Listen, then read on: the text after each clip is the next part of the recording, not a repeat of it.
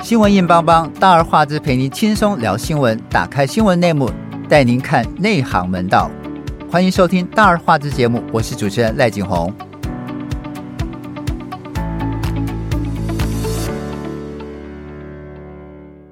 民进党启动九合一败选的检讨，郑文灿明确点出了民进党在处理黑金争议以及重大治安议题，造成外界对执政不利的疑虑，也点名新竹市前市长林志坚的论文争议，影响了年轻族群对民进党的信任。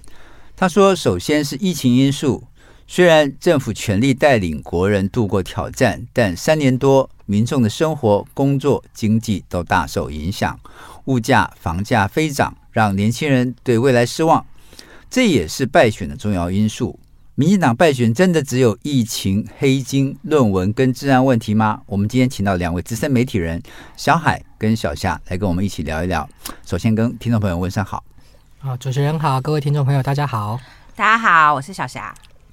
哎，小海，相较于二零二零的总统大选，二零二二的九合一选举明显是。选票大幅流失，这代表是民意的不满。呃，郑文灿还问说，为何执政的自信在人民眼中却造成了执政的傲慢？这样的检讨是不是能够符合老百姓的期待呢？其实我觉得他们的这个检讨非常的有趣啦。那他讲的这句话，其实里面啊、只有只有两个字是。我觉得是是比较正确的，就是“傲慢”两个字，就是即便到了检讨这个这个环节，他们还是很流露出很多傲慢的情绪。那其实我们如果要检讨选举的成败的话，当然就是谁操盘谁负责。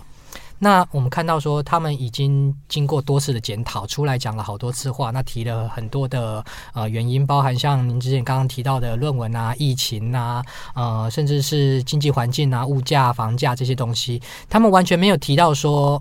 呃，谁该负责？那我们其实都可以看得到，说在选前，不管是提名政策也好，或者是选举策略也好，其实很明显的就是党主席蔡英文呃一手在操作的。那好好笑的就是说，既然由蔡英文负责操作，那结果为什么不敢提到？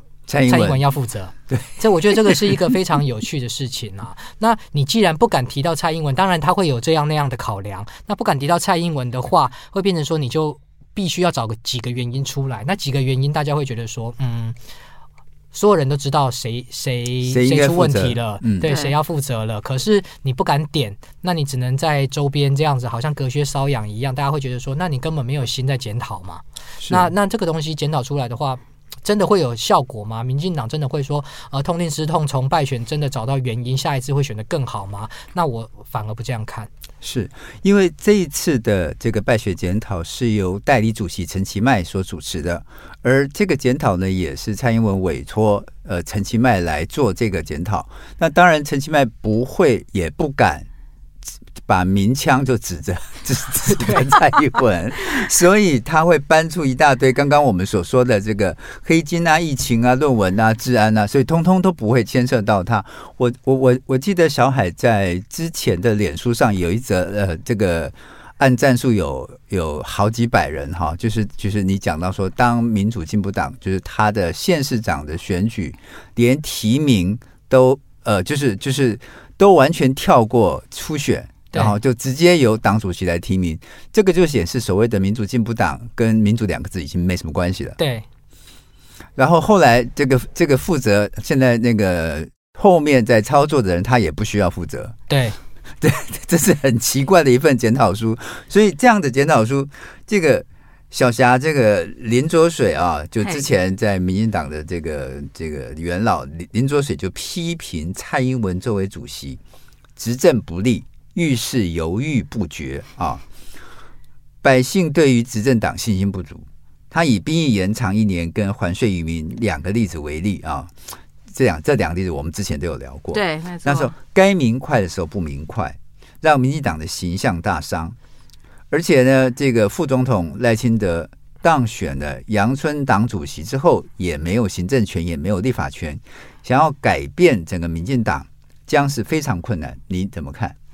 其实我觉得这件事情很妙的事情是，大家应该还记得蔡英文首度隔了七百多天，在媒体之后第一次露面，就是那一次，其实败选还是有一些影响啦。就是最少那个七百多天记者没有看到他之后，再度对对对对对，七百多天没有看到他之后，再度终于看到他了嘛。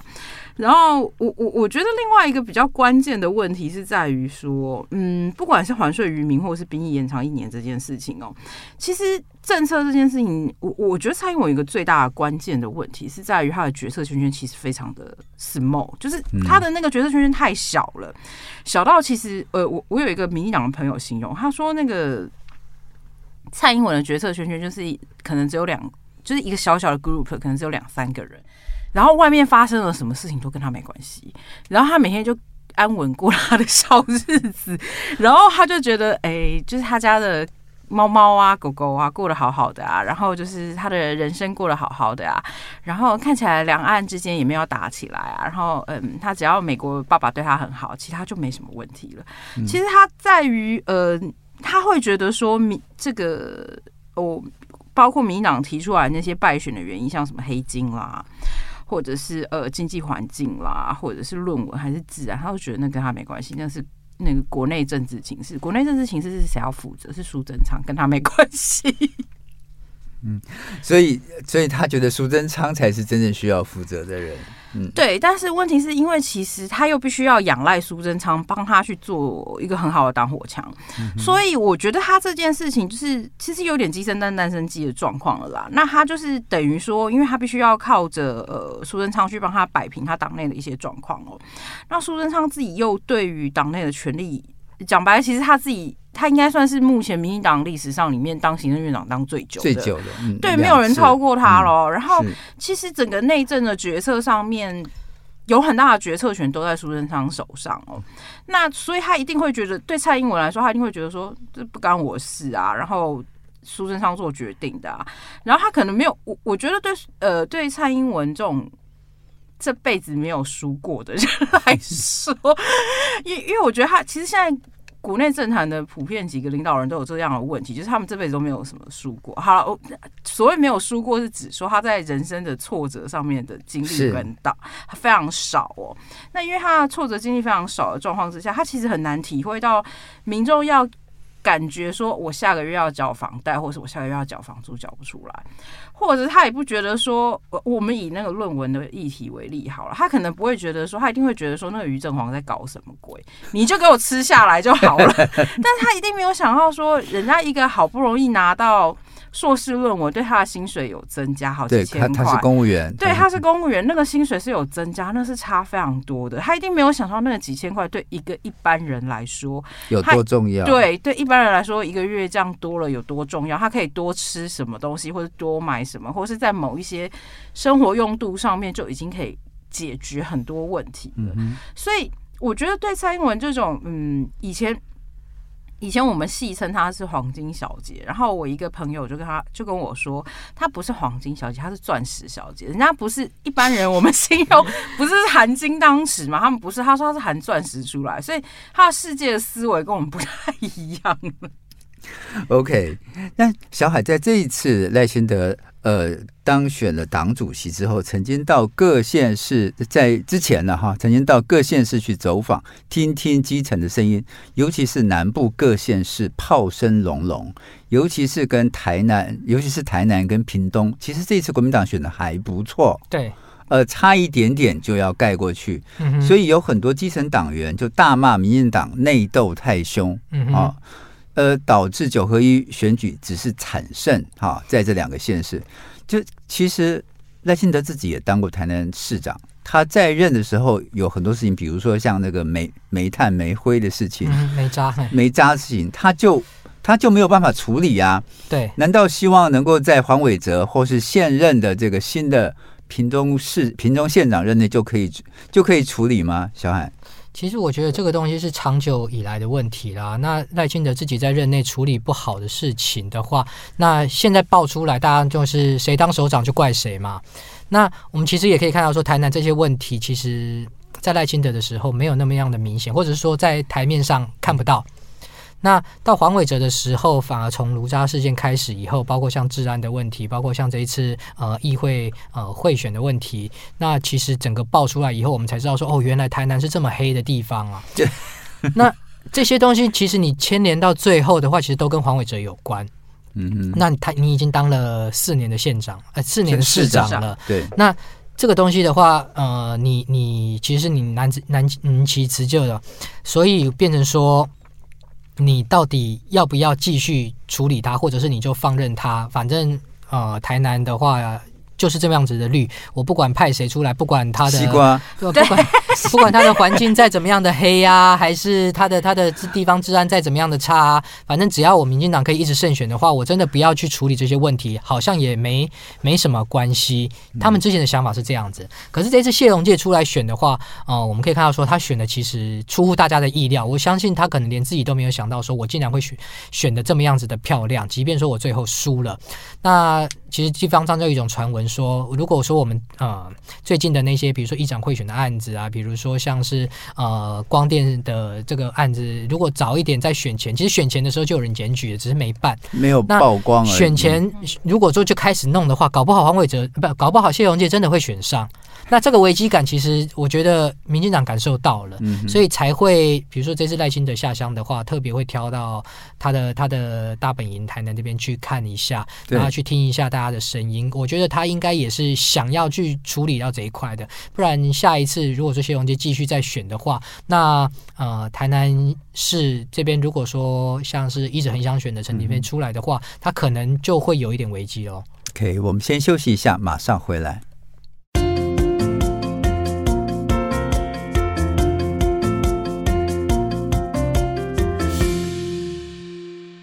这次民进党党主席补选啊，这个投票创新低，只有百分之十五。再加上，其实赖清德的赖系在中常会、中执会并没有南瓜多数，代表党魁之路其实将不稳。那后面有好戏可看，这个是这个是这个谢龙介说的啊，他说后面可能有好戏可看。蔡英文会不会提前跛脚？小霞，哎，他已经跛脚了吧？我我觉得其实这件事情要分两个层面来看。哦我觉得第一件事情要先看赖清德当党主席这件事情哦，因为他现在他当上党主席之后，我们其实都很清楚知道说，他现在这个党主席是为了要二零二四要选举嘛。那呃，选举的这个部分，他接下来会不会学得很辛苦？我想他自己一定很清楚嘛。那我们回到蔡英文身上来看哦，那蔡英文现在呃，老实说，他现在面临了一个。嗯，你要说派系里面百家围攻的状况，有点四面楚歌的状况是有一点的哦。嗯。那嗯，可是我觉得，就像我刚刚前面讲，我觉得，我觉得蔡英文对他一个，他其实算是一个非常自我感觉良好的人啦。嗯。然后呃，对一个自我感觉良好的人来说，你你要说他觉得他自己有没有跛脚这件事情。我觉得这件事情要分两个层面来看，第一个层面是他自己的心理感觉他有没有跛脚，另外一个是现实层面他到底是不是跛脚啊？那我觉得就现实层面来看，他绝对是跛脚的，因为你看今天呃，我我我以那个还税呃，以那个选前就是最近要发那个六千块那件事情为例，好不好？是。光是六千块这件事情，哎、欸，我觉得他们实在太妙。就是六千块明明还给大家是一件好事，然后大家应该百姓都很开心，就不是、欸，百姓还骂他说：“你那个钱不是应该先赶快拿去还债吗？”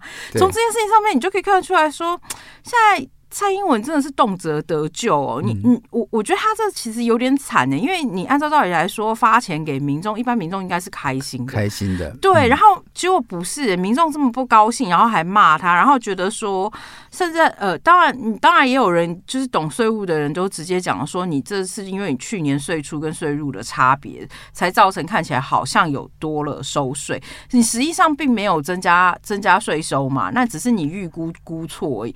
然后就有很多人。说那个主机长要打屁股，因为你这样根本就是预算乱抓抓错。如果要是是在一般的民营上市贵公司，那个会计如果财务长这样做，那财务长可能都已经要下台了。那对，那所以我们回回过头来看那个蔡英文的问题哦。那因为蔡英文其实你看他连一个呃发钱给民众的这个政策。然后到今天为止，原本原本他们希望说可以在过年前赶快发一发，好，过年前做不到。那大家想说，那你过完年之后总可以发到吧？结果没有。然后那一天那个数位部长唐凤说啊，我的那个数位系统应该就可以上线，所以大家二月底应该有可能领。二月二十八。对对对对对对。结果今天又改口说啊，没有，还是要看他们那个预算，的对，还是要看还是要看立法院预算的程序。你我我觉得更。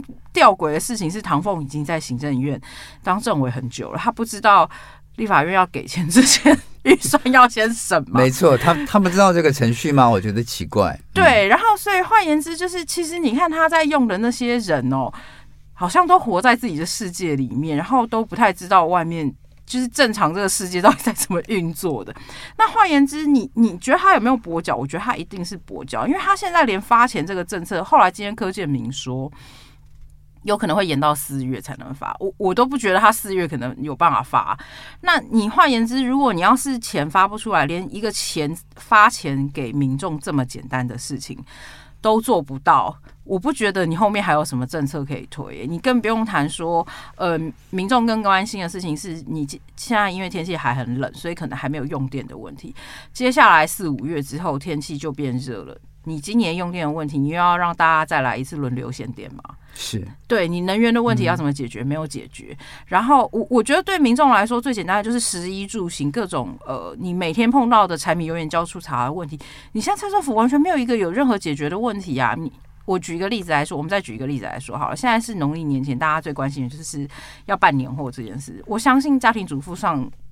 菜上菜场去买菜，一定都物价都很有感。对，物价非常高，然后更不要说就是那个鸡蛋。我觉得鸡蛋这个问题，这也很夸张。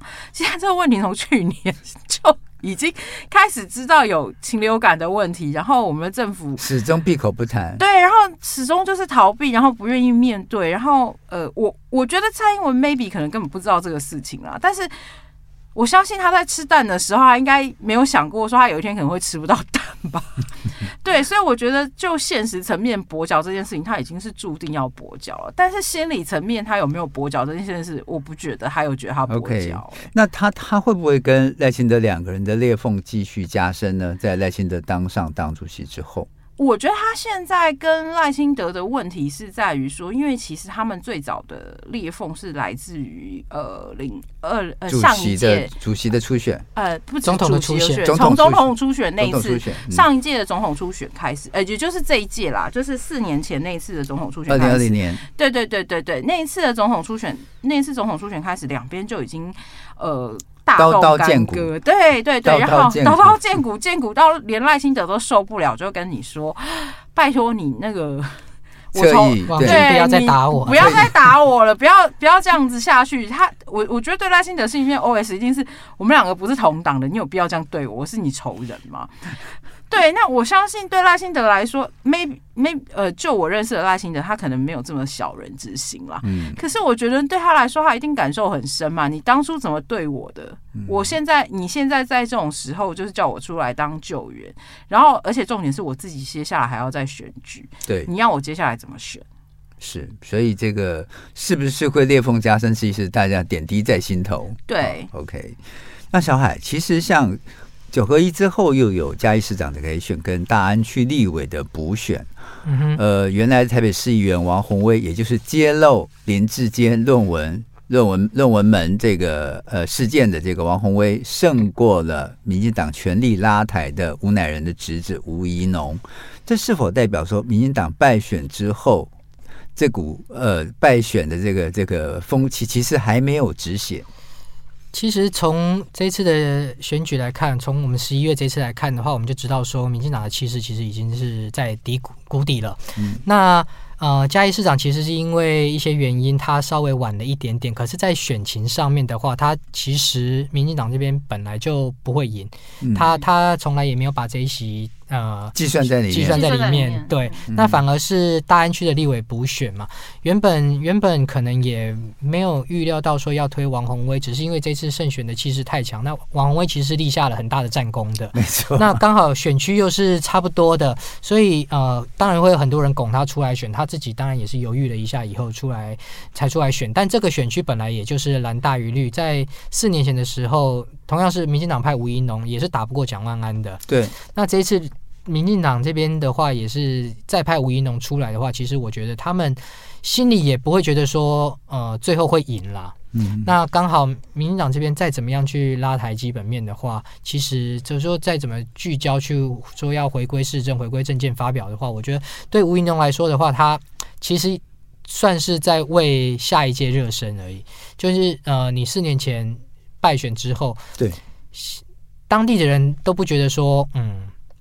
你好像有要再选下一次的感觉，一直到这一次他再出来选之后，大家才发现说，比如他去国小校庆，嗯、发现说哦，其实他前几年都没来过，但反而王宏威是每年都来的。对，那他这一次，我觉得他二连败之后，那他如果有心要再去下一届选举的话，他可能会可能会自己做一些自我检讨啦，或者说从现在开始去深耕地方啦。但是如果说要靠呃，这一区的立委补选的话，要去拉抬说民进党败选这个气势的话，我觉得其实是没没有那么简单的。其实我觉得，呃，民进党在塑造吴怡农个人人设的时候，就是这个形象的时候，他其实是。很成功的、呃，很成功的。他把他塑造成一个很亲民，然后又有美国学历，然后又有在美国公司待过，对高层，然后又呃这个呃是所谓帅哥的形象出现哈，看起来就是那个妈妈心目中的好女婿的人选。对 对，但是其实哎。也有也有朋友跟我讲说，你当时民进党怎么骂那个连胜文？对对，连胜文也是去美国念书，然后也在也在高盛待了很长时间。对，家里家里也有钱，唯一的差别就在于说有没有当过海军陆战队？吴一农当过兵。那其实其实我在吴一农出来选举之后，他的他的一些谈话、一些现场访问的话，我都有大概仔细观察过了。是那。呃，其实他的他的这个人设，其实当然是打造的比较有点像是阳光帅气，没错。那啊、呃，学经历不错。嗯哼。那呃，但是他在他在接受记者访问的时候，他他有一个习惯，就是他一定会先笑，哦、那会笑得很开心，但是你会不知道他在笑什么。那我会觉得说，嗯，他他希望营造出来的形象就是我很帅。对。那我很帅之后呢？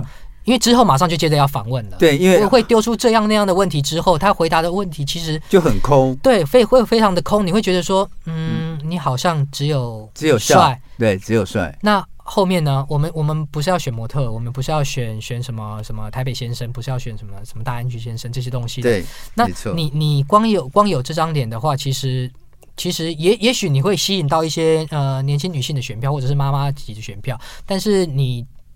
你你光吸引到这些之后，你口口声声说要回到市政，回到回到呃干净选举的话，大家会觉得说，那你的政见呢？对，其实这次的王宏威赢过这个吴一农，在很多的媒体里面都觉得这次的仗呃还是打的比较成功的，就国民党的仗还是打的比较成功的。然后王宏威的这个呃没有用太多的话，因为他之前在。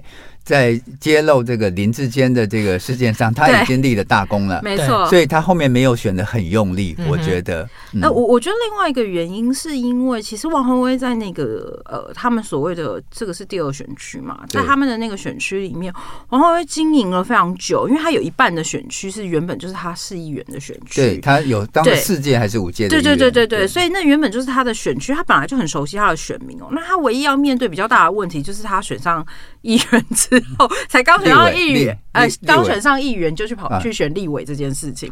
因为那个时候民进党的呃攻击他的策略也是对，攻击他的策略也是说他落跑嘛。那我们看他王宏威在街头上拜票的时候，也的确有被呃一些民进党的支持者质疑他落跑这件事。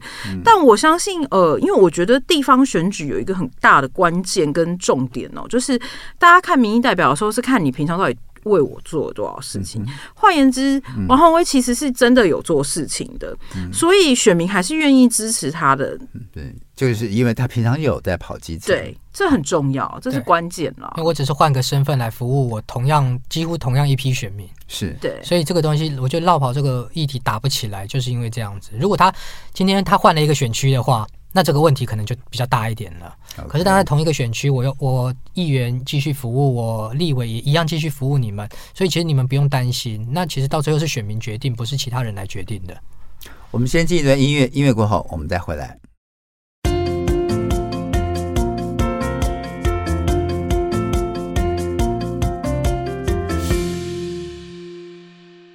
其实我在某一个媒体上看到这个郑文灿的这个呃败选检讨报告，下面就有非常多的不管是民进党的支持者或是反对者在下面留言。其中呢，我就截起了一段跟大家来来来这个呃分享。他说：“其实呢，检讨了半天就是大环境对民进党不利不友善，民进党自己没有错，蔡英文苏贞昌也没有错啊。”这个没收党内初选也没有错，然今卒困于此，此天之亡我，非战之罪也，对不？所以其实老百姓的眼睛是很雪亮的。然后另外呢，他说这个郑文灿在民进党中常会报告的这个败选报告呢，他说整篇看起来都是在讲反话啊。他说看着反而让人家笑出来。那些所谓的清廉的品牌，没有一个县市长做到。他说，别人质疑的黑金黑道，后来发现都是真的。比如说那个八十八枪啊，还有后来的选选议长的那个荒腔走板。他说，论文争议本来就是民进党自己先搞的，还死不认错。郑文灿自己也是死不承认是抄袭。这个耍权威根本是民进党政客的。必备特性。哎呀，我看到这些留言呢、啊，心里感触很多。就是说，其实不管是民进党的始终的支持者，或者是这个呃反对者，其实看在眼里啊，其实大家心里都有一把尺哈。那这个检讨报告，我我觉得最荒谬的事情是，最近最近一阵子就是。还烧到三个人，这三个人都很精彩，也是我们所有听众朋友们都很熟悉的。比如说台北市议员呃王世坚，对，呃港湖区的立委。立委 高嘉瑜。高嘉瑜嘉瑜，还有这个呃何何何志伟。何志伟，对，这三个人哈，呃，我问一下小海。你怎么看？怎么会烧到这三个人？这个他选书，他们三个人要扛起这个责任吗？对，你你会觉得非常好笑的一点就是说，如果你怪王世坚、怪高嘉瑜、怪何志伟的话，难道选举是这三个人操盘的吗？所以他们是选举总干事，这三个人在在负责提名吗？或者是这三个人去去说什么话让让大家不投票吗？是，其实我觉得这个东西的话有有点本末倒置啦，因为。会骂这三个人，都是因为他们在选后对于民进党这边提出了一些建议。嗯哼，那这些建议可能这些支持者不是很喜欢听，所以他们会去怪这三个人。然后再再往前推的话，就是说这三个人害民进党选输了。问题是你选输之后，这三个人才讲话的。是，所以我们我们会觉得说你，你你怪东怪西，怪到最后怪这三个人，这三个人根本就在选举上面没有一个太重要的角色，他们顶多是扮演浮选而已。那你怪到这三个人以后，那负责提名的呢？负责操盘的呢？那还有县县市的这些大将呢？到底到底这些候选人本身，他们有没有人要负责？就你你会变成说，你怪这三个人，就是因为这三个人没有什么派系，他们好欺负。他 们他们的他们的话语权，可能除了在电视的政论节目上面的话，他们其实不会有什么样的人跳出来支持他们。变成说他们这可能只有这三个人在互相抱着取暖而已。嗯、所以你你挑这三个人，可能嗯，也得罪的人会比较少一点。好，我先帮小艾补充一下，其实这三个人背后还是有拍戏的啦，没那么强，没那么强。对对对对对对对，这呃，譬如说，我们都知道高嘉瑜是新戏的嘛，那只是他在新戏里面又走出自己的路哦。然后像那个何志伟，他我们大家也都知道他是那个杨姓的二代小开嘛，对，薛凌的儿子，对，他是薛凌的儿子。所以其实他们还是多少都是算是有一点派系。那我觉得他现在民党里面比较大的问题是在于说，就是呃，我我觉得除了小海刚刚提到说，就是这三个人被现在当选民出来当做代罪羔羊之后，我觉得还有一个最关键的因素是，我觉得观察那些深绿选民，哦，像我有一个深绿选民的朋友哦，他很妙，他就在脸书上一直在说。他说：“呃，他觉得选书这件事情不是民党的错，他觉得选书这件事情的确是大环境造成的。他完全被洗脑的很好啊。然后，因为其实你知道，因为是毕竟是朋友，虽然虽然我都觉得有点怪，但是我又不好意思去 challenge 他说，你确定吗？那为什么我怎么怎么我跟你感觉到不一样？然后第二件事情就是他觉得说，呃，就是大环境对这个执政党很不友善哦。然后。”他就会说，呃，我们以疫情这件事情来说好了。譬如说，以疫情这件事情，他就说，其实陈时中当初做的很好，要不是我们民党政府当初在第一时间就挡下来了，如果是国民党政府，那疫情早就在台湾爆开了，是不是？他就完全这样讲，然后就是非常符合就是党里头洗脑的这些通调。对对对对对。然后我我觉得，其实对那些深绿支持者来说，他们其实真的还蛮吃这一套的。那我觉得，其实站在呃郑文灿的角度来说，他其实写这个报告。就是要给那些深绿的支持者可以有一个出去跟人家自我解释的空间。我觉得他倒不觉得是让让呃让他们觉得他们要检讨，而是让他们可以出去，让他的支持者可以跟呃不同意见的人告诉人家说：“我跟你说，真的。”不是民进党的唔对哦，拢是对民进党其实没有输，对，不是民进党没有输，是大概唔对哦。你他就会跟你说，你看这次投票率这么低，所以很多人都没有出来表态。我跟你说，等到到时候要选总统的时候，黑龙江赶快呐。然后我每次听他们在讲的时候，我都觉得 哇赞叹呢，我都没有办法被洗脑，我都不知道为什么他们可以被洗脑这么好。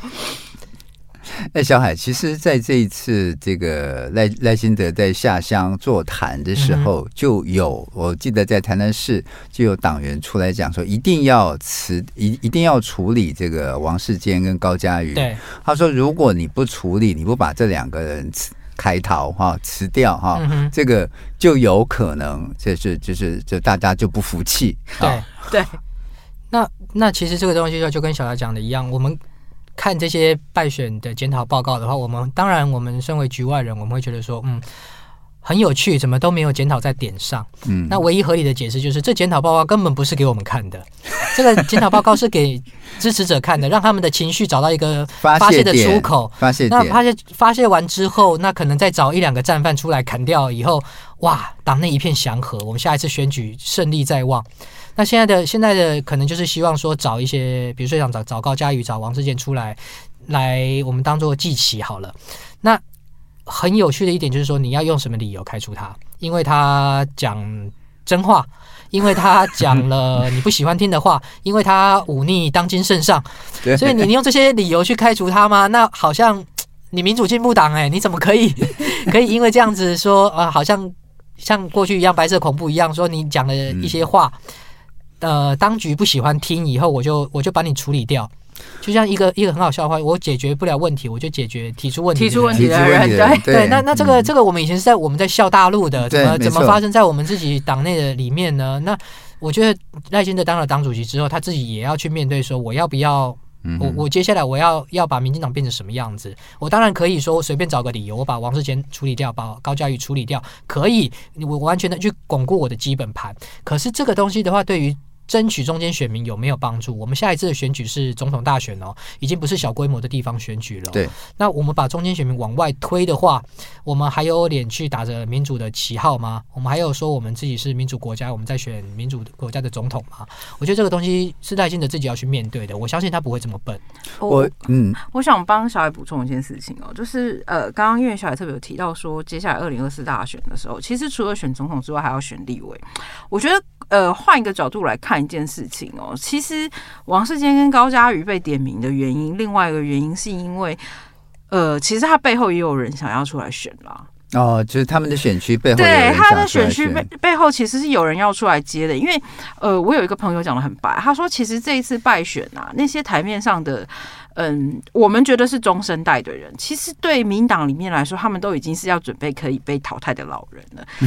那是我一个民党里面的朋友说的。Okay. 哇，民党里头斗争太厉害了，对他们斗争太厉害了。然后我一个朋友就说：“你知道他底下那些新生代的，就是更新一代的、更 new 的人哦，他们都嗷嗷待哺。”他说：“开玩笑，这一次选输了之后。”你看那些民党新生代，他们因为其实民党他们在培养他们那些新的人哦，他们是有一套的步骤的，没错。譬如说，从青年军开始，对，从青年军开始。那他那些青年军，譬如说，我我们以林非凡为例好了，嗯，林非凡，对，林非凡为例，林非凡当初在那个太阳花学运，就是好把那个马英九就是成功的搞倒，然后把那个 ECFA 成成功的搞烂搞臭之后，然后呃，太阳花学运他居功厥伟嘛，所以他原本一开始不是说他要当永远监督者。后来发还发现没有，还要去那个民党里面领九万的高薪嘛？没错。那事实上，其实他们在这个培养这个呃青年军是非常有步骤的。在他们在学校的时候，就已经让这些小朋友们就已经加入党部了，然后是社团里面干部，甚至开始参加学校的呃校学生会，对，然后参加选举什么的。好，以前以前高嘉瑜也是台大学生会的，对对对对对，他也是这样出来的嘛。那他们这些人就出来了，然后慢慢的就上来了。那上来之后，因为一开始你可能民众不认识他，所以他就可能先到各的立委或者是议员办事服务处去当主任，当助理，或是对当助理。嗯、那助理慢慢慢慢，接下来就加，接下来就开始下放下去，然后去选议员。选完议员之后，接下来就是选立委了。然后选了立委之后，如果表现还不错，可能就可以选地方首长。那有的不选地方首长，可能就有人去选立委这样子。所以他们的培养的那个步骤大概是这样子。可是你看看哦，现在那一票民进党的老的立委哦，你现在台面上数得出来，都还是那些老立委哦。是那些老人都还在哦。然后地方首长 那些老人也都还在。对。然后更糟糕的事情是，这一次因为民进党掉了很多县市首长哦，嗯，这些县市首长掉了之后，他那些。当初培养的年轻一辈的人就没有地方去，就没有位置了。你那你要怎么去养那些年轻人？你要怎么培育他们？所以换言之，其实。呃，民党内，我我一个民党朋友就说，他民党内青年军的人其实是更紧张的哦，所以他逼的那个，我相信他一定会逼着赖清德得去做一些调整哦。那我觉得像高嘉瑜，他一定感受也很深刻的原因，就是因为他当初出来选，呃，也是从议员很快的，然后就选上立委，对，对，他就上来就当立委了。那别人看着他高嘉瑜是这样上来的，然后靠着他用侧翼，他其实也是网军，靠着网军上来的，大家。都知道嘛？他在网络上的靠着呃名义上的操作，然后这样爬上来，很多人就是，尤其现在很多他们民党里面年轻一辈的，也都嗷嗷待哺，打算等着要上来。所以换言之，把高嘉瑜跟王世坚拔掉，对他们来说，他们才有机会出来啊。嗯、呃，小海，你知道，就是其实，在最近有两次的这个呃，我看电视台集体的联访啊。嗯呃，然后他的这个点阅率非常高，就是他的那个收视率非常高。一个就是王王王王世坚为自己为自己辩驳那一场记者会，哇，我我看那一次是有这个几十万人同时在收看哈、哦嗯。然后他也讲的非常长的时间为自己辩驳啊、嗯哦。然后后来呢，这个连曾经。跟他呃互相互相对骂的这个韩国瑜都跳出来称赞他说，曾这个曾经骂自己是蔡崇的这个王世坚，他觉得民进党检讨王世坚是愚蠢至极啊。对。那其实其实我我想问的是说，像像这样的状况之下，其实很民长应该很清楚的知道民意在哪里，嗯啊，但是还是要把这三个人记齐，你觉得会成功吗？其实我觉得不会成功，嗯，因为因为你我我刚刚提到说，他总是要找一些名义名目出来的，那你找不到一个合理的名目，你很难就是你很难去处理这三个人，这三个人也不会服气嘛。嗯、那我们看到，其实他们这三个人也没有犯什么大错，他们提出的呃建议，其实对我们一般人来说的话，也也算是有检讨到点上。如果说民进党真的真的去去做一些改变的话，我觉得当然二零二四还是大有可为的。但如果说他们嗯一直坚持这样下去，不愿意去听这些意见的话，要把这三个人抓出来，那这个拿什么名目就很重要了。比如说我我跟国民党是私下往来吗？还是有去去怎么样有点背叛吗？呃，我觉得你看他们现在骂这三个人骂说什么背骨？对，问题是他们背叛了谁？嗯对，没错，所以我觉得这个这个是很大的问题了。所以其实民民党这一次不，他不敢检讨蔡英文，苏贞昌也不敢检讨陈时中啊，也更不敢检讨侧翼网军，还假装只是热心的这个民众啊，我觉得是一个非常有趣的事情啊。那我们今天非常谢谢小海跟小茶到我们节目当中来跟我们聊了这个败选的检讨，也感谢你的收听，我们下次同一时间再会，拜拜，拜拜。